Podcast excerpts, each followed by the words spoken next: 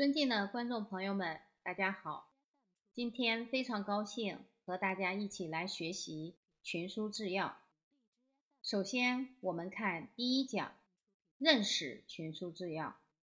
我们都知道，《群书治要》这一本书是唐太宗李世民的时候派魏征、楚亮、萧德言、虞世南等等的大臣。把唐朝以前的经史子之中修身齐家治国平天下的精髓都概括出来。这部书奠定了唐朝贞观之治的思想理论基础，被誉为中华传统文化的精华之精华。群书治要这几个字是什么意思呢？群，它是一个形声字。重阳君生，本意作备字解，也就是它是同类相聚时之称。我们都知道阳性好群，所以这个群重阳，在这里这个群是形容词，就是众多的意思。而治就是治国平天下的政治，治国的理念。群书治要就是把众多的经典之中修身齐家治国平天下的精髓概括出来了，所以我们学了这一部书，就掌握了中国传古传统治国理政的经验、方法、教训和智慧。在学习传统文化的过程中，我们经常有一句话说：“要取其精华。”谁有资格来取其精华呢？我们看魏征、楚亮、萧德言、虞世南等等大臣，他们都是社稷之臣，不仅有很好的学识，而且还有治国安邦的智慧。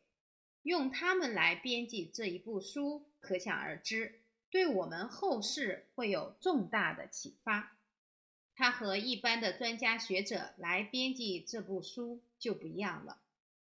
这一部书被誉为中华传统文化的精华之精华，是因为它是从一万四千多部、八万九千多卷的古籍之中挑选出来的。在这些古籍中，挑选出六十六种书，再从这六十六种书之中，把最精辟的道理。提取出来，最后才汇聚成群书治要。群书治要的内容有哪些呢？群书治要的内容包括包含了五经、四史，还有诸子百家。我们知道孔老夫子在世的时候，他是以六经教导学生，那就是诗、书、礼、易、乐、春秋。后来乐经失传。到汉代以后，就留下了五经。群书治要把五经之中治国平天下的理念汇聚在一起。此外，还包括了《史记》《汉书》《后汉书》《三国志》《晋书》。除了这些史书之外，还有诸子百家，比如说墨、儒、墨、道、法、农家。兵家等等，他们关于治国平天下的理念也被收集在《群书治要》之中。读了这一部书，《四库全书》，它的精髓也就掌握了。唐太宗为什么要编辑《群书治要》呢？唐太宗李世民，他是唐高祖的第二个儿子，也是唐朝的第二个皇帝。在《旧唐书》上记载。唐太宗在出生的时候，瑞相稀有。有什么瑞相呢？就是当时有两条龙系于门外，盘旋了三天才离开。在唐太宗四岁的时候，有一个自称会看相的书生来见高祖，对他说：“您是一个贵人，而且必得贵子。”看到太宗之后呢？他又说了一句话，称赞太宗，称他是龙凤之姿，天日之表，年将二十，必能济世安民矣。龙凤都是古代对天子的称呼，说他是龙凤之姿天日之表，意思是说他以后就会成为真龙天子，可以做皇帝。后来就取了“济世安民”这四个字，取名为李世民。唐太宗李世民从十六岁开始带兵打仗。起义平定动乱的国家，到了二十七岁就登基做了皇帝。对于怎么样用圣贤智慧来治理国家，他并不是很熟悉。所以怎么样呢？他很有自知之明，而且也非常的有悟性。在《贞观政要论证体》上有一段记载，从这一段记载中。唐太宗他是一个非常好学的皇帝。在贞观初年，唐太宗对大臣萧雨说：“朕从年轻的时候就喜欢张弓射箭，自以为懂得如何识别弓箭的好坏。近来得到了十几把上好的弓箭，于是我就把这些弓箭拿给那些专门做弓箭的师傅看，结果没想到。”这个弓箭师傅却说：“这些弓都不是良弓，都不够好。”于是我就问其中的原因。弓箭师傅说：“木头的中心，它的纹理不正，这样就会使木头纹理歪斜。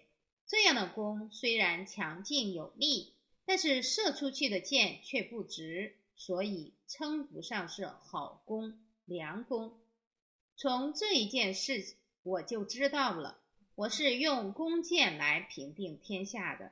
我这一生所用过的弓箭不计其数，但是我尚且不懂得识别弓箭的好坏，还不得要领。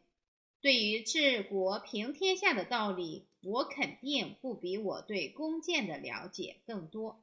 对于弓箭的了解尚且如此，对于治理国家、平定天下的道理，我懂得就是少之又少了。经过这一件事，他就定期召见五品之上的京官和中书省的官员。每一次召见，唐太宗都对他们非常的礼敬，赐座给他们，并并且与他们悉心交谈，从他们那里了解宫廷之外的状况以及百姓的疾苦。政教的得失等等，从这里我们也知道唐太宗他很谦虚，而且他有自知之明，他知道自己不懂得如何治理国家，于是就虚心的向那些有经验的大臣们请教，并且对这些贤士礼敬有加。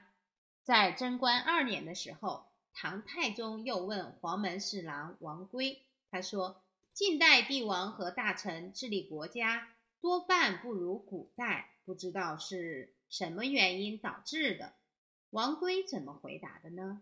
王圭回答说：“古代帝王治理国家大都崇尚清静无为，他的私心很少，欲望也很低，他是以老百姓为中心。然而近代的君王却是以损害百姓的利益。”来满足自己的私欲，所任用的大臣也不再是饱学经典的儒雅之士。汉代时候的宰相，没有一个人不是熟读经书的。他们对一种经书都有深入的研究，都会引经据典来回答皇帝的疑问，参照经书来决断事情的好坏对错。所以这些人都懂得礼教。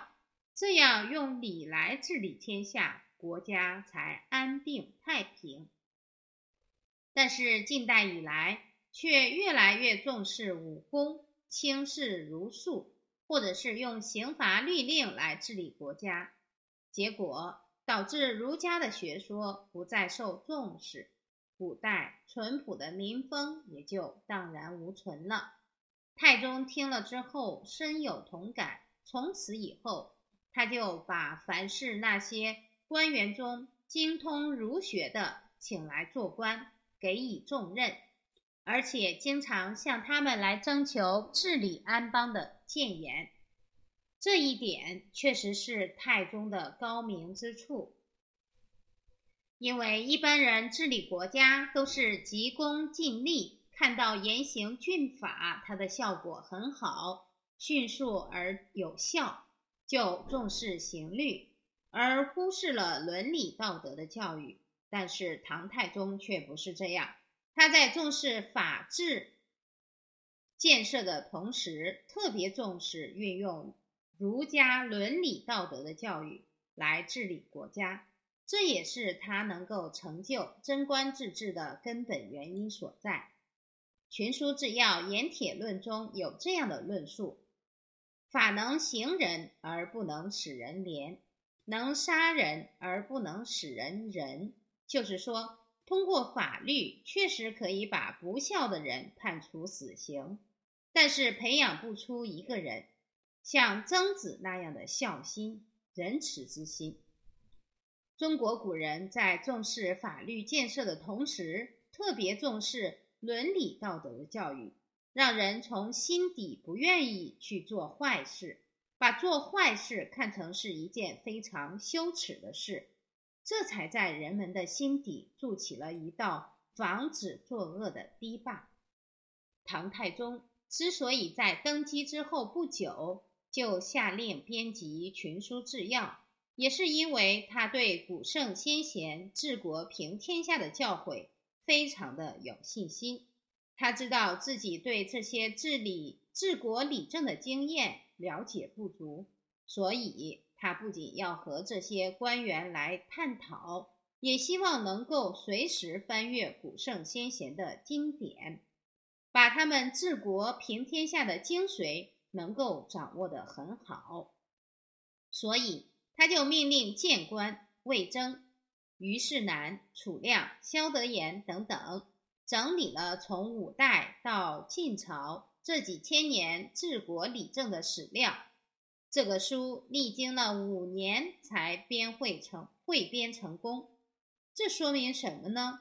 说明古人做学问功底很扎实，态度也很严谨，他不是急功近利的。群书之要编撰完成之后，魏征在序文中这样赞叹群书治要的历史价值。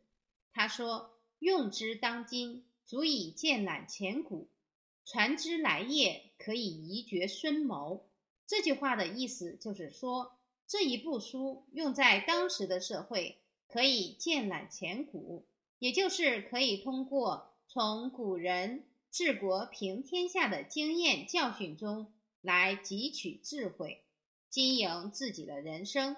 尤其是对那些办理政治的领导干部而言，可以让他们少走很多的弯路，站在巨人的肩膀上看得更远。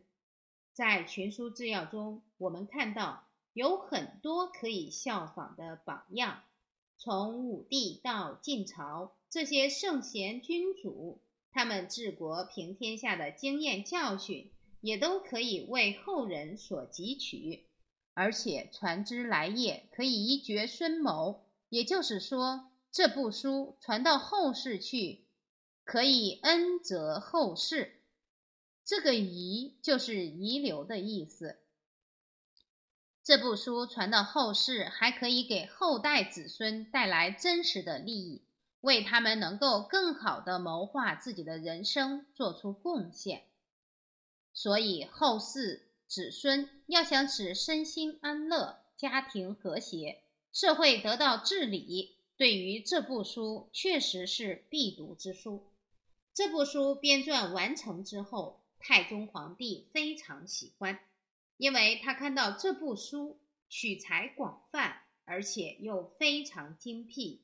非常切要，所以他是手不释卷的日日阅读。太宗皇帝这样不辞辛苦的学习群书治要，他的动力何在呢？他的动力就是爱护天下的百姓，希望把国家治理好，让百姓过上一个安居乐业的生活。不仅如此，他还襟怀天下。希望把自己的国家治理好之后，为世界的各国各个国家做出一个良好的表率。太宗治理国家的成效如何呢？群书治要是不是起到效果了呢？太宗是公元六百二十六年即位，到公元六百四十九年去世，在位二十三年。他被誉为历史上的一代明君，有人称他是千古一帝。受群书治要的影响，唐太宗他以能够用贤纳谏。尊儒重道、勤政爱民而著称。他以文治天下，厉行节约，使百姓能够修身养息，很快就使社会出现了国泰民安的局面，开创了历史上著名的贞观之治，为后来唐朝一百多年的盛世奠定了基础。贞，我们都知道贞观盛世、贞观之治。贞观盛世到底好到什么样的程度呢？我们可以从三个方面来看。首先，当时的农业得到了空前的发展，物产丰富。根据史书记载，在贞观六七年的时候，风调雨顺，连续丰收，像人们走到山东这些地方，都可以不用自带粮食。直接在路上就能买到，这是在以往的朝代从来没有出现过的现象。进了山东的村子，村民遇到过往的客人，都会很丰盛的招待他们，有时候还会赠送客人一些粮食。到了贞观八年、九年，还有十三年到十六年，农业又是连续丰收。我们可以想见。当时粮食丰收、物产丰富的局面。其次，贞观王朝的社会秩序好得令人难以置信。在贞观四年，也就是公元六百三十年的时候，全国被判处死刑的人数有多少人呢？只有二十九人。到了贞观六年的时候，也就是六百三十二年。判处死刑的人数虽然增加到二百九十人，但是在这一年的年末，唐太宗下令准许他们回家去办理后事，第二年的秋天再回来就死。我们知道，古人都是在秋天行刑，春生夏长，秋收冬藏，这也是按照自然节律来办理政治。结果到第二年九月的时候。这个二百九十个被判处死刑的犯人，无一例外的全部回来受刑。从这里我们就知道了，即使是被判处死刑的犯人都没有逃跑，可见这些人他们都有羞耻心，他都知道自己做错事应该接受处罚，他都没有怨言。从这里我们就知道了。当时的贞观盛世不仅仅是经济繁荣，而且人心都非常的平和，老百姓心中没有多少的怨气，社会秩序也非常的好。第三，就是贞观王朝是中国历史上唯一没有贪污的王朝，这可能也是唐太宗最值得称道的政绩。在太宗治理下的中国。因为皇帝率先垂范，厉行勤俭，所以官员一心为公，吏左各守本分，滥用职权和贪污渎职的现象少之又少，可以说是降到了历史上的最低点。这和唐太宗运用群书治要的理念，以身作则，重视道德教化，并且制定了一套。合情、合理、合法的政治制度密不可分。这些成就的取得也说明，运用圣贤之道治国不仅有效、易从，而且快速。从历史上看，《群书治要》这部书被日本人从唐朝带回了日本，从此之后被日本的历代天皇、皇子、大臣奉为圭臬，成为学习。研讨中华文化的必读经典。这部书传到日本之后，确实也起到了很重要的作用。他帮助日本创下了成和贞观两代盛世。从这里我们看到，能够成就一代盛世是一个结果，原因在哪里呢？原因就是最高的领导者，也就是天子，国家领导人有正确的治国理念。而这些政治智慧都是从群书治要之中汲取而来的，承传下来的。所以这一部书是从政者、领导者的必读之书。既然群书治要是一部宝典，如此之重要，为什么相对于《资治通鉴》而言却鲜为人知呢？很少人听说过这一部书呢？这是因为在唐朝的时候。雕版印刷术还不很发达，所以群书治要只是靠手抄流传了几部。但是在唐朝之后，群书制药在中国本土基本上失传了。后来在清朝嘉庆元年，日本向中国进贡，这部书又从日本送回到中国，才使这部宝典失而复得。但是因为后来战乱频繁。这部宝典也没有引起足够的重视，被束之高阁。很多人又问了，说《群书治要》是唐朝所编辑的经典，而且还是总结了唐朝以前的经史子治国平天下的理念汇编而成。我们今天为什么要学习《群书治要》呢？在英国。有一位著名的历史哲学家叫汤恩比，他专门研究了各个国家的文明发展史，最后得出了这样的结论：能够真正解决二十一世纪社会问题的，只有中国的传统文化。无独有偶，在一九八八年，有一批诺贝尔奖的获得者在巴黎教科文组织联合国总部开会。面对当时世界的恐怖主义、环境危机、道德危机，提出了一个共同的呼吁。他们说，人类要在二十一世纪生存下去，就必须回到两千五百年前汲取孔老夫子的智慧。我们知道，这些人都是某一个领域顶级的科学家、思想家，他们都富有科学的精神。他们能提出这样的论断，绝非偶然。说明什么呢？说明他们对中华传统文化有着深刻的理解和认同。在未来属于中国这一本书中，汤恩比先生更是明确指出，二十一世纪是中国人的世纪，不是中国的军事、政治、经济等等的世纪，而是中国文化的世纪。也就是说，只有中华文化的普遍宣扬，才能够为世界和平带来希望，带来曙光。为什么呢？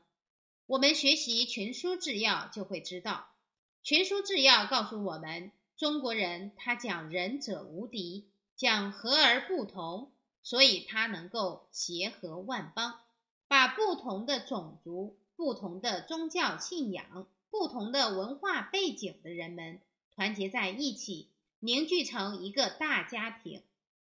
我们知道，中国有五十六个民族，有各种不同的宗教信仰，各种各样的文化背景。它的历史文化非常的漫长，但是在漫长的历史中，它基本上保持了一个大一统的局面。这靠的是什么呢？靠的就是传统文化。我们后边还会讲到他的这些具体的思想。习总书记在中共中央政治局第十八次集体学习的讲话中也这样强调。他说：“历史是最好的老师，在漫长的历史进程中，中华民族创造了独树一帜的灿烂文化，积累了丰富的治国理政经验。”其中既包括生平之事、社会发展进步的成功经验，也有衰乱之势、社会动荡的深刻教训。今天遇到的很多事情，都可以在历史上找到影子。历史上发生过的很多事情，也都可以作为今天的借鉴。中国的今天是从中国的昨天和前天发展而来的。要治理好今天的中国，需要我们。对中国历史和传统文化有深入了解，也需要我们对中国古代治国理政的探索和智慧进行积极总结。习总书记的这一段话告诉我们：总结历史经验，特别是盛世之所以兴盛，衰世之所以衰落的原因，对于我们今天治理好国家，仍然能够提供宝贵的启示。所以，领导者学习群书治要，就可以知道成为领导者最需要具备的素质是什么。如何成为一个卓越的领导者？这既包括了领导者个人的道德品行、素质和能力，也包含了一些领导的艺术和方法，比如说如何观人、如何用人、如何识人、如何得到真正的人才。如何辨别自己身边的人是忠臣还是小人？如何治理好国家？如何治理好一个企业，达到不忍欺的最高境界？如何反腐倡廉，才能够得到标本兼治的效果？如何解决我们道德教育不得力的现状？如何进行道德教育，才能够深入人心？还有。文化的本质是什么？我们今天进行文化建设，怎么样从古人的关于文化的本质的思想中汲取教训？对于一般百姓来说，我们学习群书治要，人生的道路应该怎么样走，才走得更加顺畅？大学开篇就说：“大学之道，在明明德。”怎么样把本有的明德彰显出来，达到自立立人、自觉觉他的目的？总之，我们学习群书治要，目的就是要达到身心和乐、家庭和睦、社会和谐、世界和平。它值得我们每一个人来认真学习。我们今天的课就讲到这里，不足之处欢迎大家批评指正。谢谢大家。